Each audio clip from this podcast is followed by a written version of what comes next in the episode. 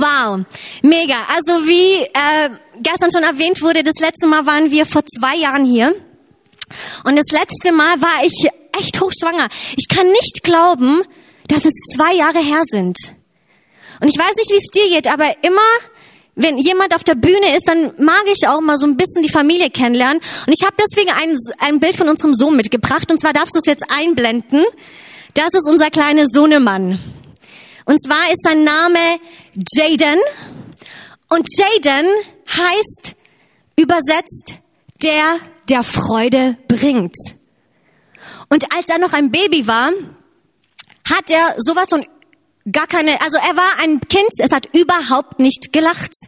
Ja, und wir dachten, was ist los? Wir beide sind so happy parents, happy clappy, alles so yay, yay, yay, aber unser Kind lacht nicht. Und wir so, irgendwie passt, irgendwie passt es nicht überein.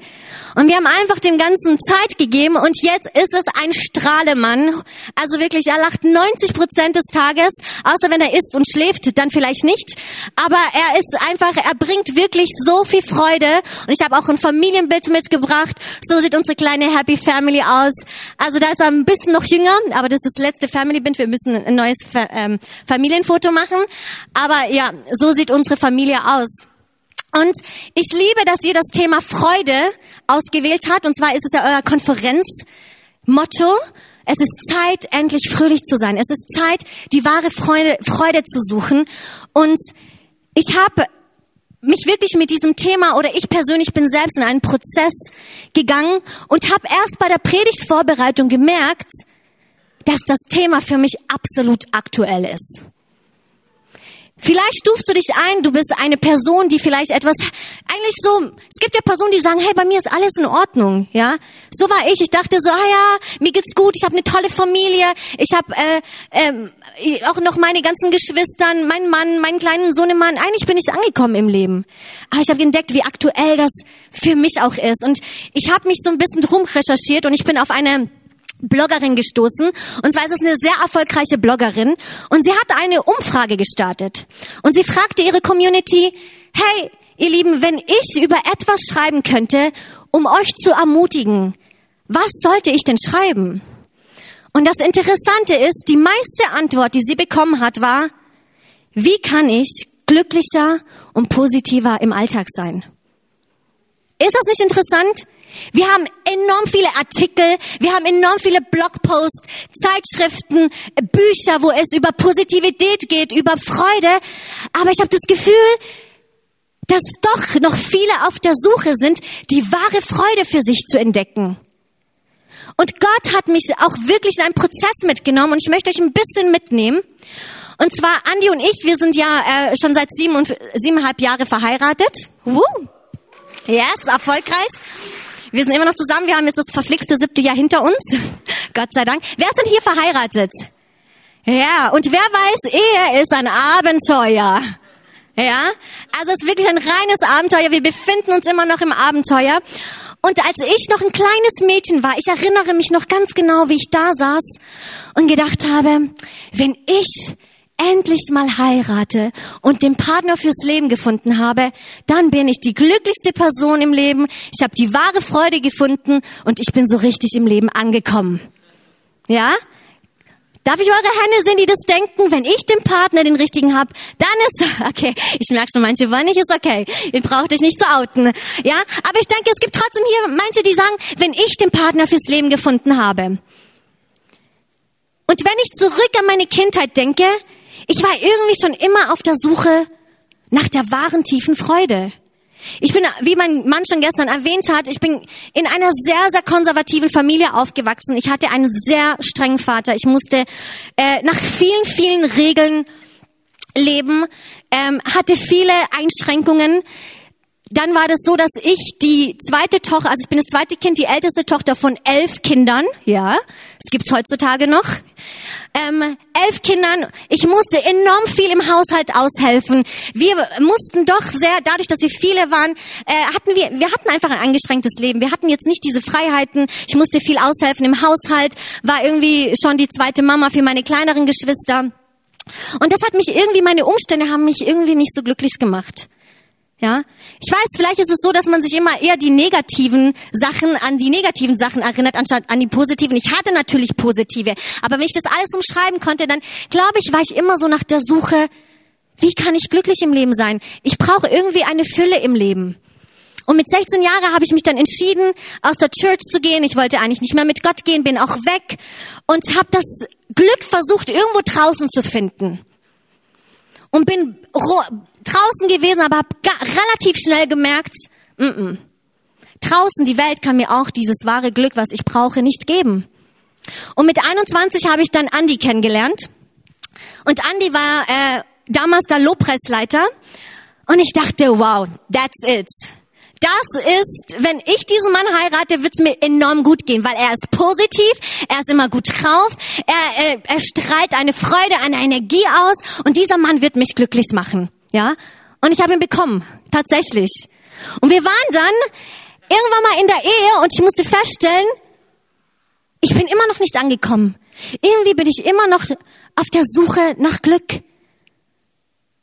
Und wer weiß, wenn du nicht glücklich in dir selbst bist, dann kann dir niemand das Glück geben. Weil unsere Ehe stand, bestand so praktisch, ich bin zu ihm gekommen und er musste irgendwie alle meine Bedürfnisse erfüllen. Wenn er meine Bedürfnisse nicht erfüllt hat, wenn er mir nicht am Tag gesagt hat, dass er mich liebt, dann habe ich mich ungeliebt gefühlt. Wenn er mir nicht die Aufmerksamkeit und Anerkennung gegeben hat, die ich brauche, dann habe ich mich nicht wertgeschätzt gefühlt. Und ich habe gemerkt, wie ich nach und nach einfach in ein Loch gefallen bin. Und die Ehe hat am Anfang, schon im ersten Jahr war es einfach so, ich habe versucht, das Glück aus ihm zu ziehen und so, mach mich glücklich, mach mich glücklich. Aber ich habe eins festgestellt. Und ich möchte kurz das zu den, Gott hat zu mir gesprochen und das ist ein Zitat. Freude ist nicht, was dir der andere geben kann, sondern Freude ist, was du, du selbst zuerst finden musst.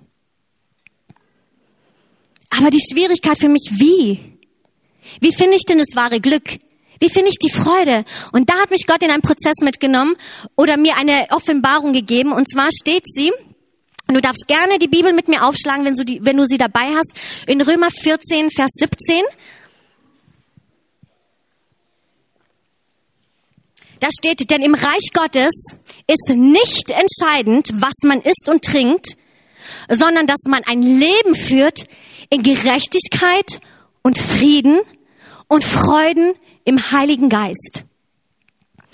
Also in anderen Worten, ich habe am Anfang so dieses, diesen Vers nicht wirklich verstanden. Ich so, Reich Gottes, okay, Himmel, hä, hä, hä.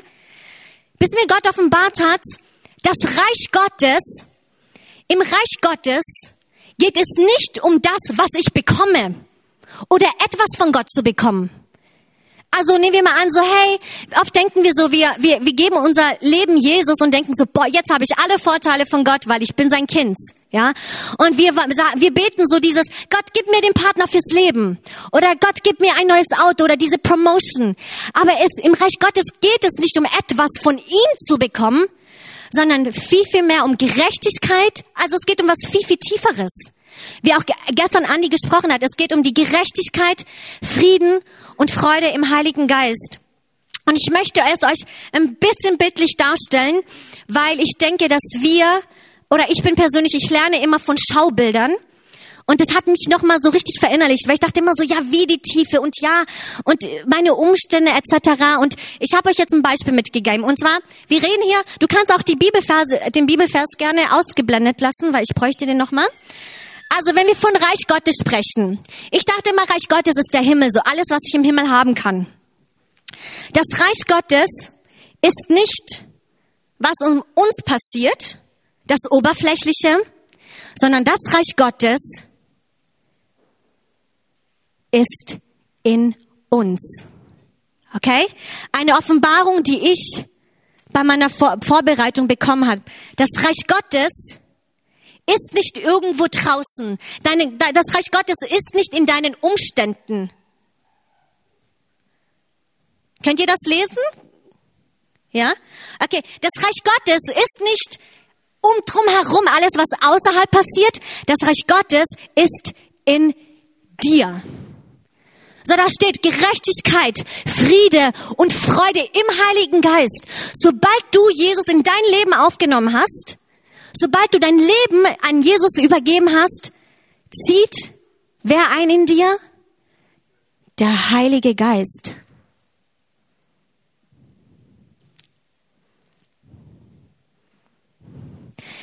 Der Heilige Geist fängt an, in dir zu leben.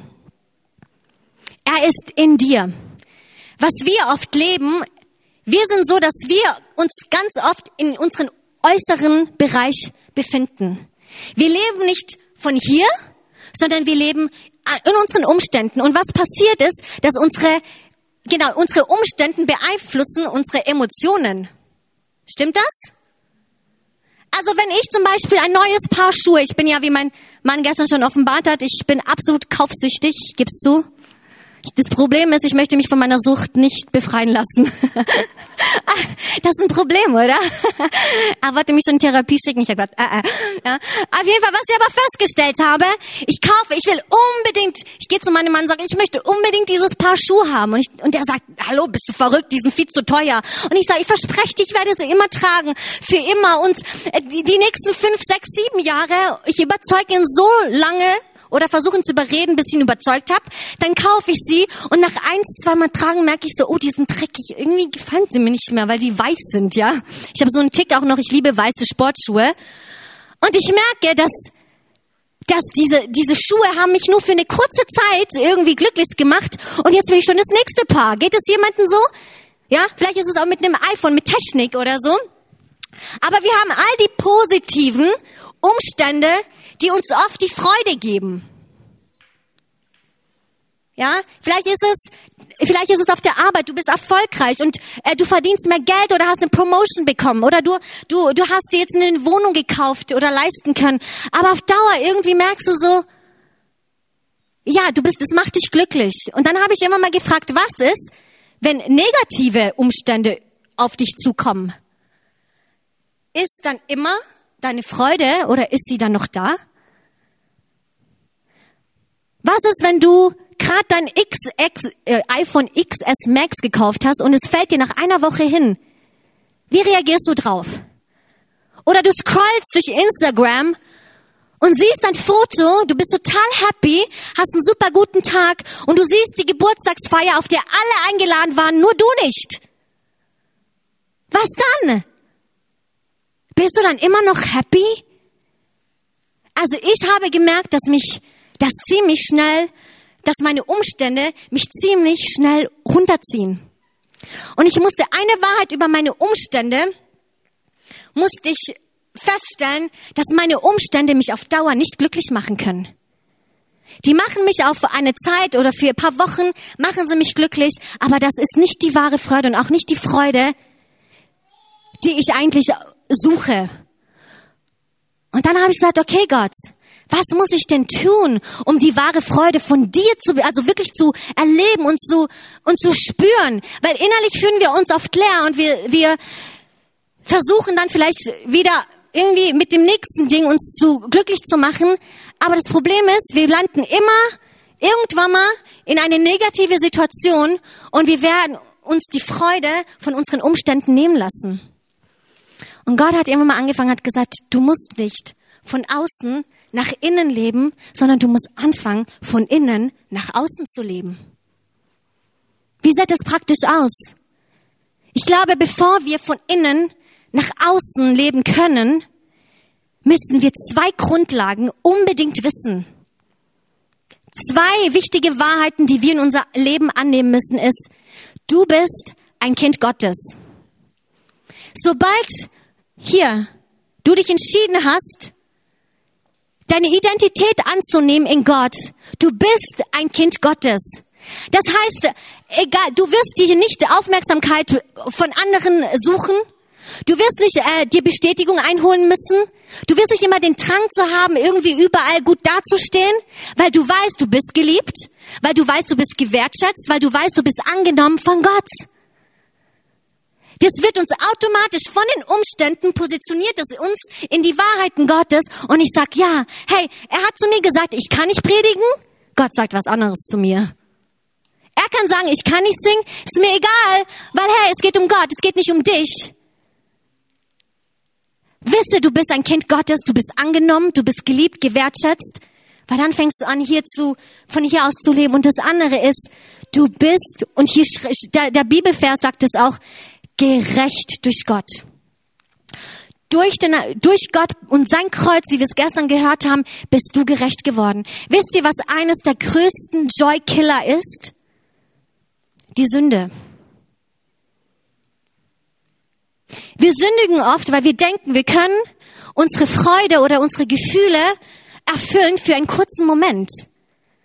Wir merken das ganz oft, wenn es um Pornografie geht, wenn es um ungesunde Partnerschaften geht, Sex vor der Ehe, wenn es um, ähm, um, um ähm, Spielsucht geht, Alkohol vielleicht, Missbrauch.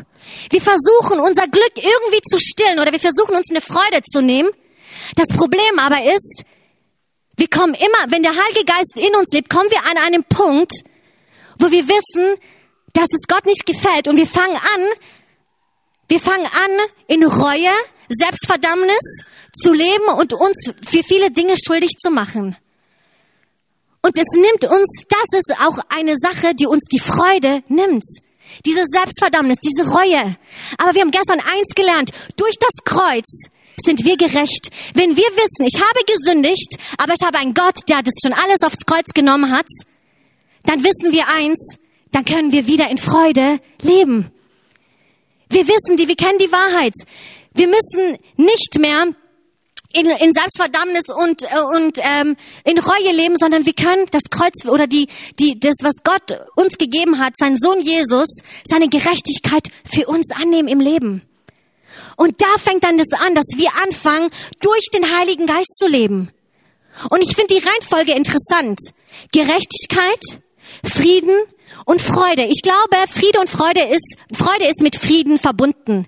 Das heißt, wenn du die Gerechtigkeit für dich angenommen hast, wenn du weißt, du bist ein Kind Gottes und du bist gerecht durch Gott, auch wenn du die Sünde, wenn du sündigst noch im Leben, weil wir sind nicht perfekt, aber wenn der Heilige Geist, wenn du dich jeden Tag entscheidest, durch den Heiligen Geist zu leben, wirst du gar nicht sündigen wollen, weil du wirst mehr erfüllt vom Heiligen Geist, mehr und mehr. Und es wird dich komplett einnehmen. Und was es macht, es wird deine Emotionen bestimmen, ich glaube, nach Friede kommt Freude und es wird dich so einnehmen, dass es sogar deine ganzen Umstände mit einnimmt. Und du fängst an, von innen heraus zu leben und die Umstände nicht abhängig, deine Emotionen nicht abhängig machen von deinen Umständen, sondern viel, viel mehr vom Heiligen Geist und den Wahrheiten Gottes. Amen. Amen. Und das ist die Grundlage für Freude, dass wir das wissen, dass wir das kennen, dass wir durchs Leben gehen mit diesen Wahrheiten. Ansonsten verfallen wir immer in dieses Muster, dass wir uns mit Dingen irgendwie füllen möchten, damit wir ja die Freude bekommen. Also das war eine riesengroße Offenbarung für mich. Und äh, ich muss sagen, der Prozess ist auch überhaupt nicht einfach, weil wir haben zum einen Umstände, die wir beeinflussen können, und wir haben Umstände, die wir nicht beeinflussen können. Nehmen wir mal an, du hast eine Krankheit. Ich leide schon seit meiner Kindheit an Neurodermitis und jedes Jahr bricht meine Haut irgendwo an anderen Stellen aus. Und ich bete schon und war schon frustriert. Zum Teil ist es so ausgeartet, dass ich mich gar nicht rausgetraut habe, rauszugehen.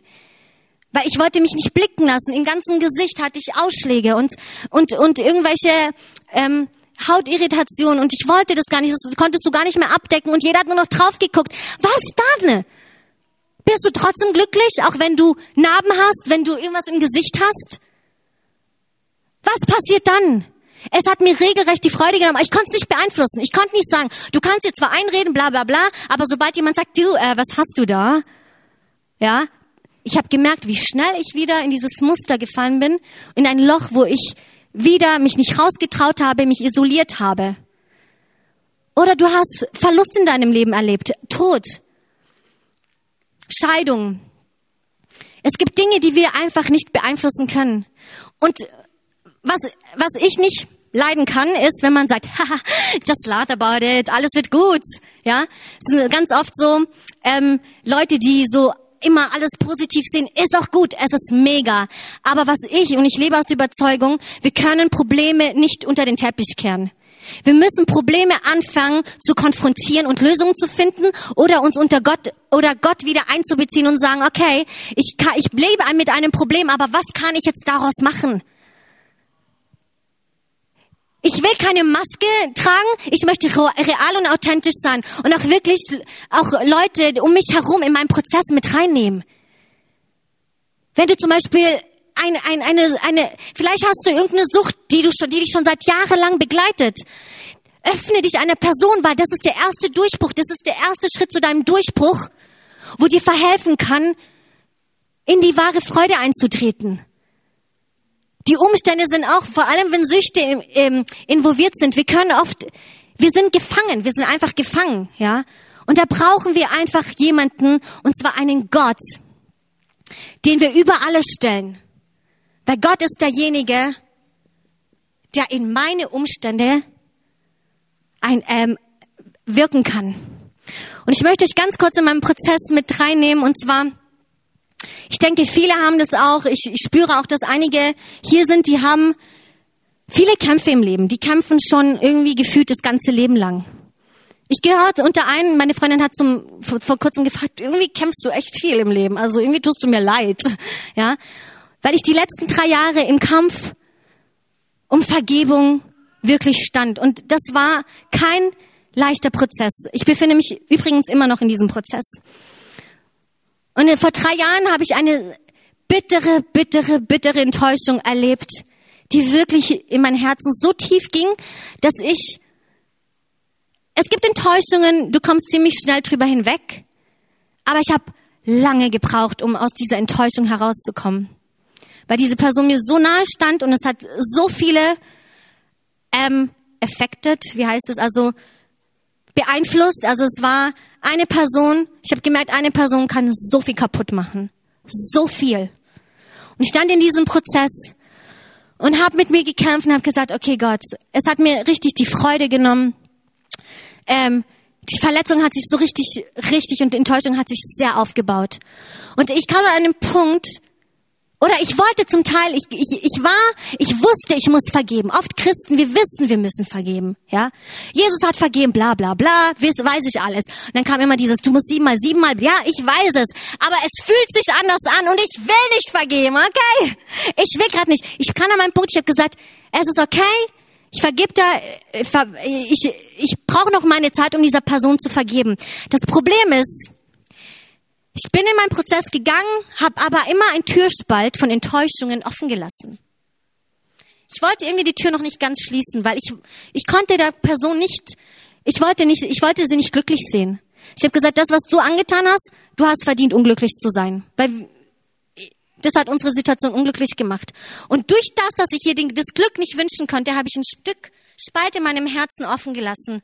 Und was passiert ist, ist, dass die letzten drei Jahre nach und nach mehr und mehr ich von Leuten enttäuscht wurde. Wisst ihr, der Teufel weiß ganz genau, wo er eingreift. Wenn wir nicht Türen zuschließen und Dinge hinter uns lassen, oder sagen, hey, ich vergebe und ich fange an durch den Heiligen Geist wieder, Heilige Geist, wirke du in mir. Wenn du wir die Entscheidung nicht treffen und einen Spalt offen lassen, wird der Feind kommen und sich den Vorteil nutzen und anfangen, alle andere Leute um dich herum. Und es ist so, die nahesten Leute, die, die, die am nächsten sind, verletzen dich am meisten, oder? Mir ist doch egal, was meine Arbeitskollegin sagt. Das ist mir sowas von, ja. Aber es ist mir nicht egal, was sie mit meinen Mitmenschen in meiner Familie, mit denen ich in der Church zusammenarbeite, es ist mir nicht egal, was sie sagen. Und es hat sich so viel aufgebaut.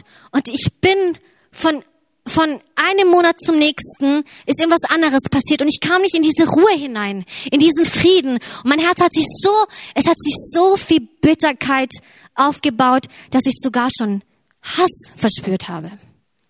Ich kam an einen Punkt, wo ich gesagt habe, ich hasse Menschen. Vor allem die in der Kirche. Und ich dachte irgendwann mal so Alarmglocken. Ich dachte so, ich kann so nicht weiterleben.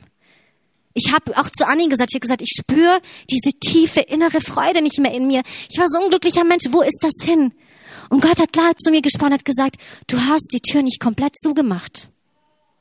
Du hast immer noch einen Spalt offen gelassen und es gibt Möglichkeiten den Menschen, dich immer und immer und immer wieder zu verletzen, dich zu enttäuschen.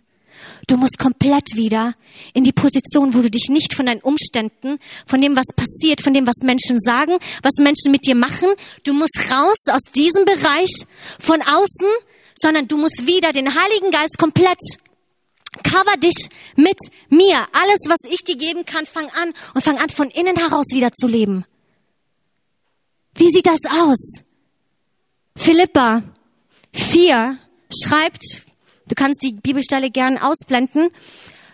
Freut euch zu jeder Zeit, dass ihr zum Herrn gehört. Und noch einmal will ich es sagen, freut euch. Alle Menschen sollen, sollen eure Güte und Freundlichkeit erfahren. Der Herr kommt bald. Macht euch keine Sorgen. Ihr dürft in jeder Lage zu Gott beten. Sagt ihm, was euch fehlt und dankt ihm. Dann wird Gottes Friede eure Herzen und Gedanken bewahren, weil ihr mit Jesus Christus verbunden seid. Paulus ist der Autor von diesem, von Philippa. In den ganzen Kapiteln, ich glaube, das sind vier, vier oder fünf? Vier, ne? Ja, ist nicht, ist ein vier Kapitel. Da ist ein roter Faden von Anfang bis zum Schluss, sagt Paulus immer und immer wieder 20 Mal, freut euch. Und es ist lustig, wenn wir die Hintergründe von, von Paulus, wann er Philippa, den Philippa-Brief geschrieben hat, wenn wir in seine Situation reingehen, er saß im Gefängnis. Seine Umstände waren alles andere als gut, wie wir gestern auch gehört haben. Er saß im Gefängnis, er hat eigentlich für Gott irgendwas bewegt, saß unschuldig in einem Gefängnis und was Paulus für sich entdeckt hat, eine tiefe, wahre Freude, die von innen kommt. Und das erreichen wir, wenn du fragst, ja, wie kriege ich das hin? Gebet. Gebet ist, was uns immer wieder mit Gott connectet, uns wieder positioniert und unseren Glauben befestigt. Und ich sag dir, jedes Mal, wenn du betest, passiert irgendwas in der geistlichen Welt. Wenn du eine Krankheit hast und du auf einen Durchbruch wartest, wenn du betest, passiert was in der geistlichen Welt. Wir müssen aufhören, da zu sein und zu gucken, oh, ist irgendwas passiert? Nein, es wird was passieren, weil du, du, weil Gott steht über deinen Umständen. Was du, worauf du dich konzentrieren sollst, ist, was der Heilige Geist durch dich machen, dass du den Heiligen Geist in dir hast und diese Freude gewinnen kannst, indem du mit ihm Zeit verbringst. Worship. Wir können die Umstände nicht beeinflussen, aber wir können unseren Worship beeinflussen. Lobpreis ist, was uns immer wieder mit in die Gegenwart Gottes connectet. Die Gegenwart Gottes connected. Und Worship, wenn wir Davids Umstände sehen, und es ist auch ein inspirierender Mann. Ich liebe die Psalmen zu lesen. Wenn es mir schlecht geht, wenn ich merke, meine Freude irgendwie geht, dann schlage ich die Psalmen auf, weil er war der Mann. Er wurde verfolgt von Saul, von seinen Ängsten, ja. Er ist, war immer auf der Flucht, wollt, man wollte ihn umbringen. In seinen Umständen hat er nicht vergessen, Gott zu danken und auch Gott zu lobpreisen. Auch in Danksagung. Es ist leicht, Gott Danke zu sagen, wenn es dir gut geht. Aber kannst du Gott Danke sagen, wenn du deinen Durchbruch nicht bekommst? Gebet, Worship und Danksagung sind drei geistliche Aspekte, wo ich denke, die bringen uns immer in das Wesentliche zurück, in diesen inneren Kreis, dass wir anfangen, vom Innen heraus zu leben. Und denk daran, sobald du gefüllt bist mit seinen Wahrheiten, sobald du in diesem Kreis dich bewegst, werden sich automatisch deine Emotionen, deine Traurigkeit zu Freude umwandeln. Die Frucht des Geistes, das ist, was der Geist, Heilige Geist reproduziert in uns. Selbstbeherrschung, wenn du irgendwelche Süchten hast. Friede und Freude, wenn du Vergebung brauchst. Das bekommst du alles nur durch hier. Das kann dir kein einziger Mensch geben. Und jetzt fragst du dich so, ja, aber irgendwie tue ich das alles und spür's immer noch nicht. Die Frucht des Geistes ist ein Geschenk vom Heiligen Geist. Es das heißt nicht, dass wenn du dich für Freude entscheidest oder mit dem Heiligen Geist Zeit zu verbringen, dass von heute auf morgen sich alles ändert. Ich habe euch ein Beispiel mitgebracht. Und zwar haben wir alle Muskeln. Ja? Jeder wurde von Gott, in deinem Körper wurdest du beschenkt mit einem Muskel. Also ein Muskel ist auch ein Geschenk. Aber du kannst, dein Muskel ist da, aber er wird nicht wachsen, wenn du nicht trainierst. Das heißt, er wird nur wachsen, wenn du Kraft, wenn du, wenn es einer Belastung ausgesetzt ist und es wird an Kraft zunehmen, richtig? Ich fange an am ersten Tag, wenn ich ins Gym gehe und äh, nach einem Tag, kennt ihr die, wo sich dann gleich hinstellen und denken, mein Mann ist so. Er hat jetzt ein paar Sit-ups gemacht. er hat jetzt ein paar Sit-ups gemacht. Ähm, ich versuche ihn schon seit Monaten hinzubekommen, dass er trainieren geht. Hat er nicht. Ja, er geht nicht. Er meint, er ist perfekt. Ja, ist er auch. Gar keine Frage. Gar keine Frage. Hier geht's, hier geht's nur, hier geht's einfach nur darum, sich fit zu halten, oder? Also ich sage, wenn ich ins, wenn ich ins Fitness gehe oder joggen gehe, nicht weil ich abnehmen möchte, ich möchte mich fit halten, weil ich habe einen kleinen Sohnemann, ich möchte mit ihm noch Marathon laufen gehen, ja. Und ich gehe seit äh, zwei Monaten, gehe ich regelmäßig, dreimal die Woche, mache ich Sport. Und ich glaube, er hat mich jetzt so ein bisschen, er, er guckt dann immer so und geht aber vorbei, weißt, weil er denkt so, ha, ich bin, ich brauche das nicht. Auf jeden Fall hat er gestern, ich habe die dann für die Predigt geholt und ich sehe, er hat Workout-Music an und versucht zu trainieren, weißt? Und das Lustige ist dann, er stellt sich vor den Spiegel und denkt so, und was sagst du? Ich sage so, von einem Mal wird kein Muskel wachsen, ne? Aber ist gut, also er hat immer, er hat immerhin die Motivation jetzt bekommen.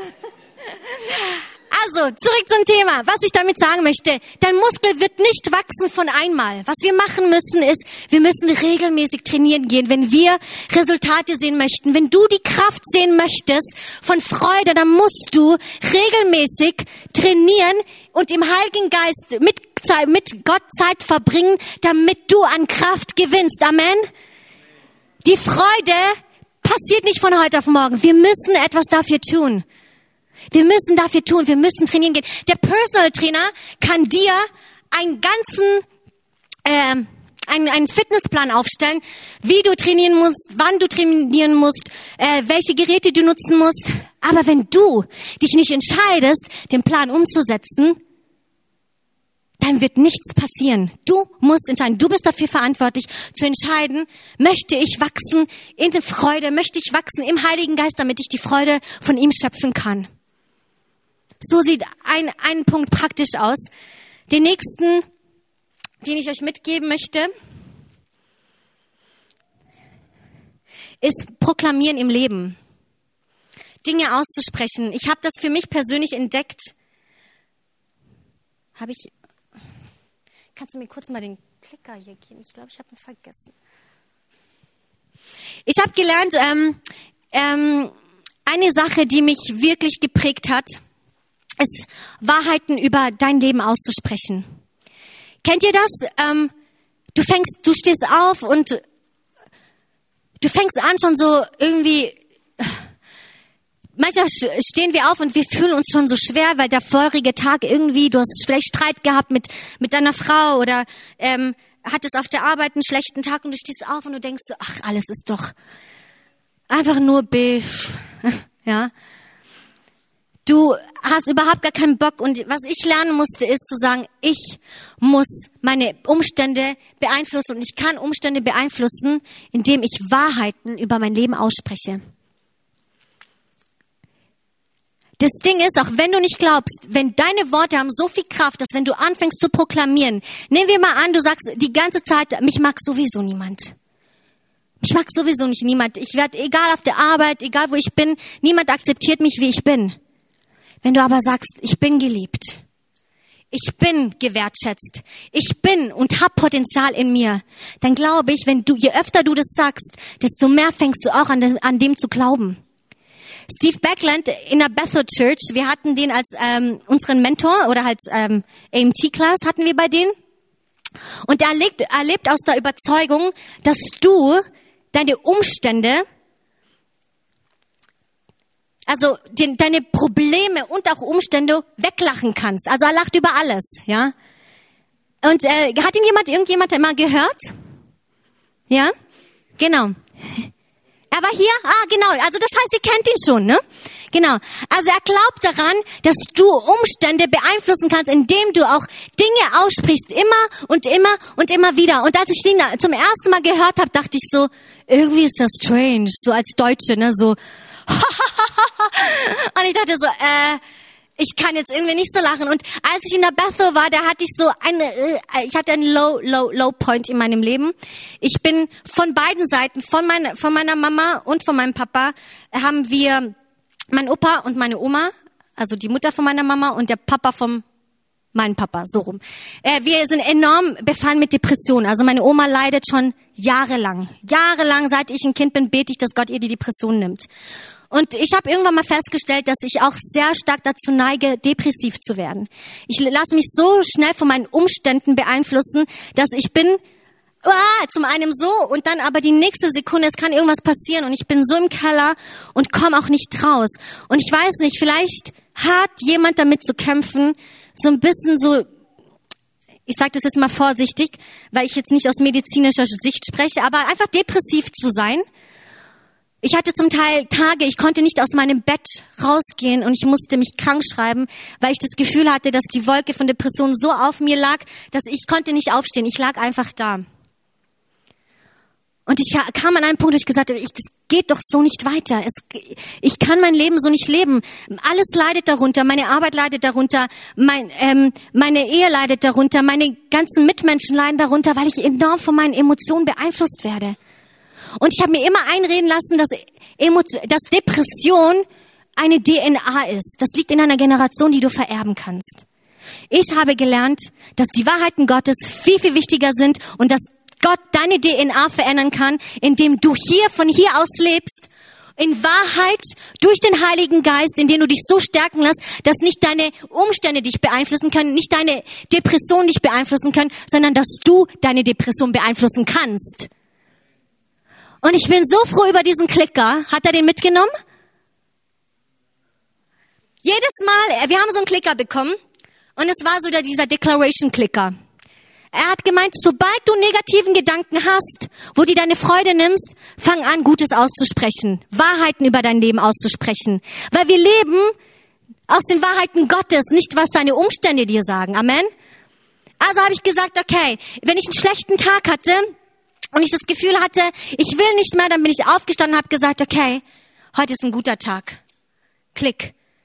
Ich treffe dann ich habe angefangen, noch mehr. Ich treffe die richtigen Entscheidungen in meinem Leben. Ja, weil die werden mich weiterbringen. Meine Gebete, die ich schon jahrelang beten, die werden wirken. Meine Ehe wird auf ein nächstes Level hochgehen. Ich bin gesegnet. Ich bin geliebt. Und so bin ich durch den ganzen Tag gelaufen und habe angefangen, Declarations zu machen. Und wisst ihr was? Es war nicht, dass es von heute auf morgen wegging. Alles andere. Ich hatte sogar das Gefühl, je mehr ich proklamiert hatte, desto mehr ging es in der andere Richtung. Und wie ihr wisst, wir wissen alle, dass der Teufel da ist, um zu stehlen, zu rauben. Und er wollte nicht, dass ich den Durchbruch da bekomme. Und im zweiten Jahr, vom, als ich in der Schule war, und ich wieder mal an einem Tag nicht in die Revival Group gegangen bin, weil ich mich nicht danach gefühlt habe, weil ich gesagt habe, ich kann nicht. Ich hatte schon fast also den höchsten Stand von Absences, also du darfst eine gewisse gewisse Zeit fehlen und wenn du sie überschreitest, bestehst du das Jahr nicht. Und ich war ein Absens davor.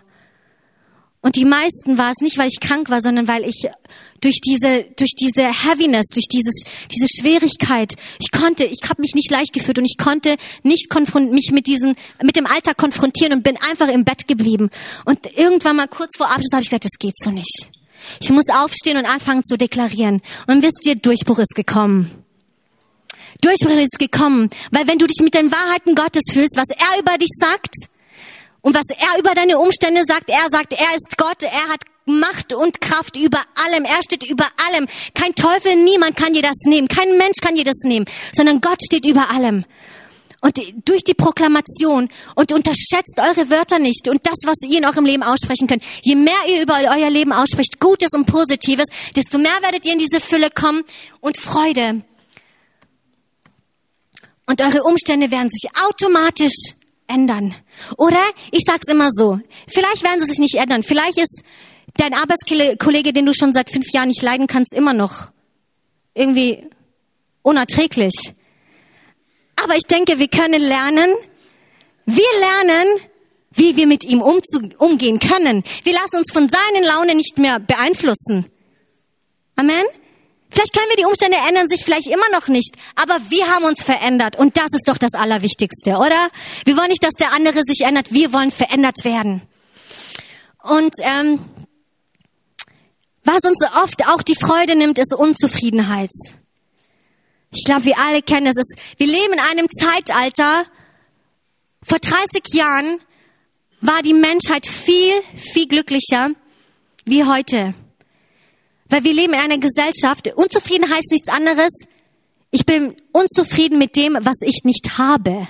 Also wir konzentrieren uns immer, was habe ich nicht. Und alles hat sich so rasant entwickelt. Die Technik. Ich meine, mein Mann sucht schon seit drei Jahren einen Fernseher. Und er kann sich nicht entscheiden, weil die Technik so rasant ist, dass es immer einen besseren gibt. Und dann entscheidet er sich und er wartet, bis der nächste kommt. Dann kommt der nächste und dann kommt schon der nächste. Und wir haben immer noch kein Fernseher bei uns hängen. Seit drei Jahren. Wir sind zurück. Genau, yes, ich bin eigentlich auch dafür. Also wir brauchen keinen, aber mein Mann möchte unbedingt Fußball schauen. Aber was ich gesehen habe, das okay, da sind alle wieder so. Okay, hol dir einen. Ne?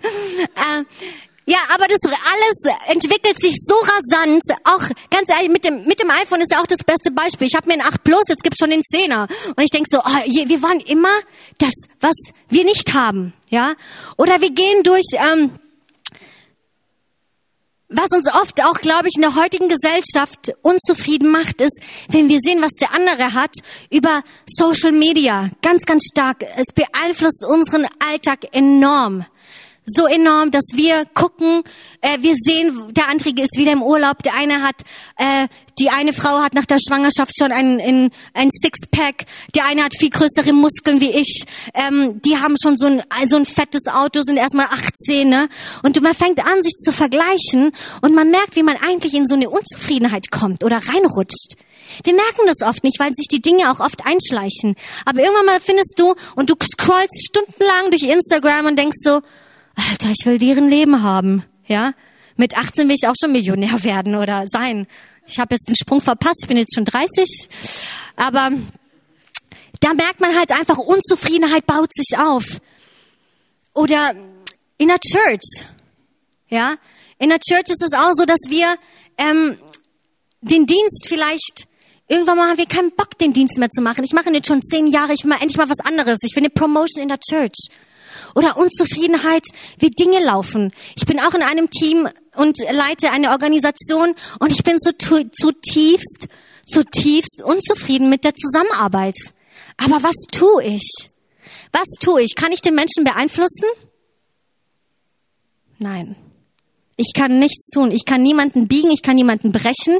Ich kann meine Dominanz vielleicht ausspielen lassen, aber ich glaube nicht, dass es äh, christlich ist. Also ich glaube nicht, dass es irgendwie ich frage halt immer, was würde Gott tun? Und ich glaube nicht, dass Jesus dich hinstellen würde, du hast so und so und so zu machen und sonst nichts. Ja, ich neige sehr schnell dazu. Ich weiß, ich bin so zart, man merkt es oder man würde es jetzt nicht denken, aber mein Mann hat schon miterlebt. Aber was ich damit sagen möchte ist, ich kann andere nicht beeinflussen. Was ich kann, ist mich selbst beeinflussen. Meine Unzufriedenheit. Zu sagen, okay, ich muss mich wieder, ich muss den Frieden wiederfinden. Wenn ich unzufrieden bin, muss ich den Frieden und die, und die Freude wiederfinden. Also muss ich zurück und sagen, okay, vielleicht brauche ich mal eine Social Media Pause, um mich wieder zu fokussieren. Ich mache das übrigens. Seit September und ich bin nicht auf Social Media und es ist das Beste, was mir jetzt passieren könnte, weil ich mich wieder fokussiere, wo ich abschalte. Einfach, das ist wie so eine, äh, so eine Resting Season für mich, wo ich einfach mal nicht auf das schauen muss, auf die ganzen Informationsfluss, auf alles, was die anderen machen. Ich möchte ich möchte Geschichte schreiben und ich möchte mein Leben schreiben. Ich möchte nicht das Leben eines anderen leben, ich möchte mein Leben leben. Ich möchte meine Freude in meinem Leben entdecken, dass ich erfolgreich sein kann. Und ich spüre für viele, vielleicht brauchst du mal eine Woche oder zwei Wochen, wo du abschaltest, damit du wieder deine Freude zurückfindest. Wo du einfach mal rausgehst und einfach sagst, okay, ich nehme mir ein bisschen Zeit für mich und auch für Gott, dass er mich mit vielen Wahrheiten, mit allen Wahrheiten füllen kann. Und ich verspreche es, es wird nicht umsonst sein. Es wird nicht umsonst sein, weil der Heilige Geist wird dich wieder positionieren und er wird wieder die Früchte des Geistes in dir reproduzieren. Und du wirst automatisch in diese Freude reinrutschen. Weil ich glaube, es ist Zeit für viele von euch, dass ihr aufblüht. dass sie anfängt, aus dem Potenzial, was Gott in dich hineingelegt hat, aus dem zu leben. Wir neigen immer dazu, immer zu schauen, was der andere macht. Aber was hast du dich, hast du mal in dich hineingeschaut, was Gott in dich hineingelegt hat? Was hat Gott in dich hineingelegt? Nicht in dem, was der andere hat. Was liegt in dir? Was steckt in dir? Wenn wir wieder auf der Suche gehen, dann können wir in unserem Potenzial, in unseren Stärken aufblühen und ein erfülltes Leben für, äh, führen in Freude.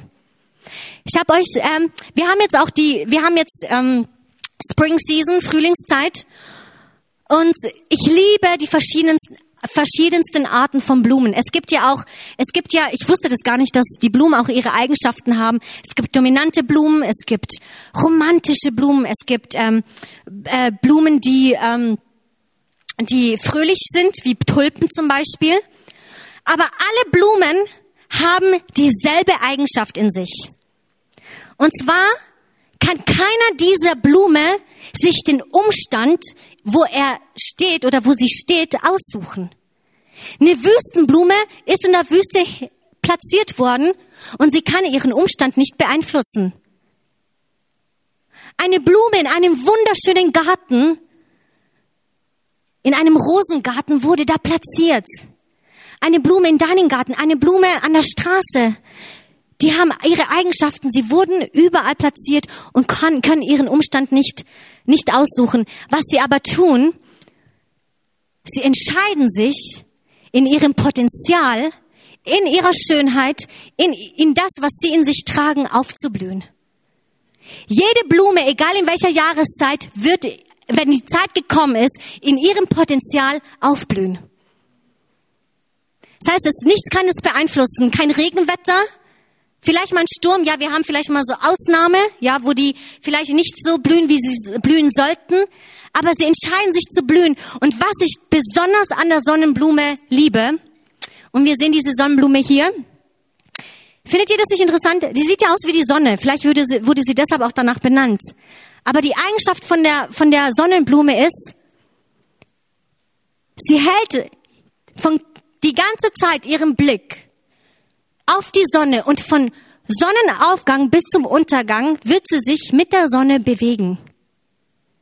Mit der Sonne bewegen. Und ich fand es so gut, weil es kann man richtig in unserem Leben platzieren. Sie sieht aus wie die Sonne jetzt. Das, was wir anschauen, zu dem werden wir. Wenn wir Gott anfangen, jedes Mal unseren Blick auf Gott gerichtet zu haben und von morgens bis zum Abend laufen und sagen, immer Gott, immer Gott, immer Gott, dann werden wir automatisch aussehen wie er und wir werden, wir werden in unserem Potenzial und in dem, was Gott, in den Stärken, in der Schönheit, in dem, was Gott in uns hineingelegt hat, auch aufblühen. Und das wird uns automatisch die Freude geben. Es ist in der Praxis, ich muss sagen, das hört sich immer alles so schön an. Aber ich habe verstanden, dass Freude, um Freude müssen wir wirklich im Alltag kämpfen. Wir müssen kämpfen, um, um das nicht zu verlieren durch unsere Umstände. Und ich glaube auch, dass wir, dass wir einfach erfolgreicher sein können in dem, was wir tun, in Zusammenarbeit, in Familienleben, in der Erziehung, egal wo wir sind. Ich denke, wenn wir anfangen, das umzusetzen in unserem Leben, dass wir wirklich Erfolge in unserem Leben sehen können, mehr Erfolge. Weil Gott hat, hat so viel für uns vorbereitet und er möchte, er möchte, er möchte, dass wir das auch erleben. Aber wir müssen erstmal hier, hier aufbauen, das Fundament, damit unsere, unser Leben darauf aufgebaut wird. Alles andere, was wir auf Umstände aufbauen, hat leider kein, keine Wirkung. Und ich habe euch jetzt ein Video mitgebracht, äh, wie wir das auch, ähm, Genau, vielleicht kannst du es mal ganz kurz zeigen, und zwar wie du dich entscheiden kannst, Freude für dein Leben anzunehmen. Und ich habe ein cooles Video. Genau. Happiness starts with a smile. Und die letzte Folie, die ich uns mitgebracht habe, also ist das nicht ein cooles Video? Ich sag immer, if you can make it, fake it. Ja, wenn du keine Freude spürst, schau doch einfach mal so ein Video an, oder? Also ich glaube, yes, ich bin Cola-süchtig, ja. Ich habe tatsächlich eine Cola dabei, deswegen, yes, das wird mich jetzt immer an Happiness erinnern. Choose Happiness. Ich glaube, dass Freude tatsächlich ist, wofür wir uns entscheiden müssen. Ich spüre, dass manche sich von ihren negativen Umständen rauscutten müssen. Vielleicht hast du Leute, die ständig negativ reden. Manchmal ist es gesund, ein bisschen einen Schritt Abstand zu halten und zu sagen, ich muss mich mal mit den Leuten, die positiv sind, umgeben. Freude ist eine Entscheidung. Wenn du ein, ein, ein, ein, ein Tag hast, wo du down bist, schau dir doch einfach mal so ein Video an. Also ihr seht hier, ich finde Lachen ist eine Medizin. Und wir können wirklich, deswegen glaube ich auch das, was Steve Backland gesagt hat, wir können Umstände, Krankheiten weglachen, weil in Sprüche steht es auch. Äh, ich habe den Vers irgendwo. ähm, aber ich mag den Vers so sehr, weil dir einfach Wahrheit, ein fröhliches Herz ist die beste Medizin. Ein verzweifelter Geist aber schwächt die Kraft eines Menschen. Wenn wir Freude in unserem Leben haben möchten, dann lasst uns anfangen, uns zu entscheiden und wirklich mit, mit die positiven Dinge viel, viel stärker anzuziehen. Vielleicht bist du ein glücklicher Mensch und sagst, hey, du hast eine coole Predigt gehalten, Christina, aber irgendwie bin ich doch ausgeglichen. Mega, das ist gut, dass du die Freude für dich entdeckt hast und dass du, dass Gott ist in dich, dass du nicht mit den ganzen Umständen kämpfen musst. Aber ich weiß, dass mindestens 80 Prozent damit zu kämpfen hat, ja. Wenn du aber so eine Person bist, dann geh und ermutige die Menschen. Geh und bau sie auf. Sprich ein prophetisches Wort rein. Sprich mal einen guten Gedanken rein. Versuch sie, wenn du siehst, dass die Umstände einfach blöd sind, bete mit denen. Äh, lade sie in dein Hauskreis ein, wo ihr zusammen worshipt. Weil das ist, wo wir einander uns gegenseitig unterstützen, die Fülle des Lebens für unser Leben zu erleben und auch anzunehmen. Und ich ermutige euch von ganzem Herzen. Und haben wir noch ein bisschen Lobpreismusik? Können wir ein bisschen Gitarre oder irgendwas? Einfach nur ein bisschen Musik. Weil ich habe noch fünf Minuten. Und ähm, ich würde einfach noch gern kurz Zeit nehmen, um, um selbst paar ermutigende Worte frei zu, freizusetzen. Yes, Halleluja, Vater. Du bist ein guter Gott. Vater, ich danke dir, dass wir von deiner Freude schöpfen können und dass wir die Kraft haben zu entscheiden, was wir in unserem Leben annehmen und was nicht. Vater, wir danken dir, Gott, dass du der Gott über alle unsere Umstände bist. Und ich bete jetzt auch, Vater, für die Konferenz, Vater, dass auch wirklich viele diese Freude für sich entdecken und sie auch erleben. Nicht nur von Freude hören, sondern sie aus tiefstem Herzen auch spüren. Vater, ich bete einfach, wo Durchbrüche jetzt nötig sind, dass du kommst, Vater. Personen, die schon lange beten, Vater, dafür, dass du jetzt ihnen einfach auch die Durchbrüche gibst. Indem du dich offenbarst auf eine neue Art und Weise, Vater. Weil die wahre Freude bekommen wir nur von dir. Von dir allein, Jesus. Halleluja.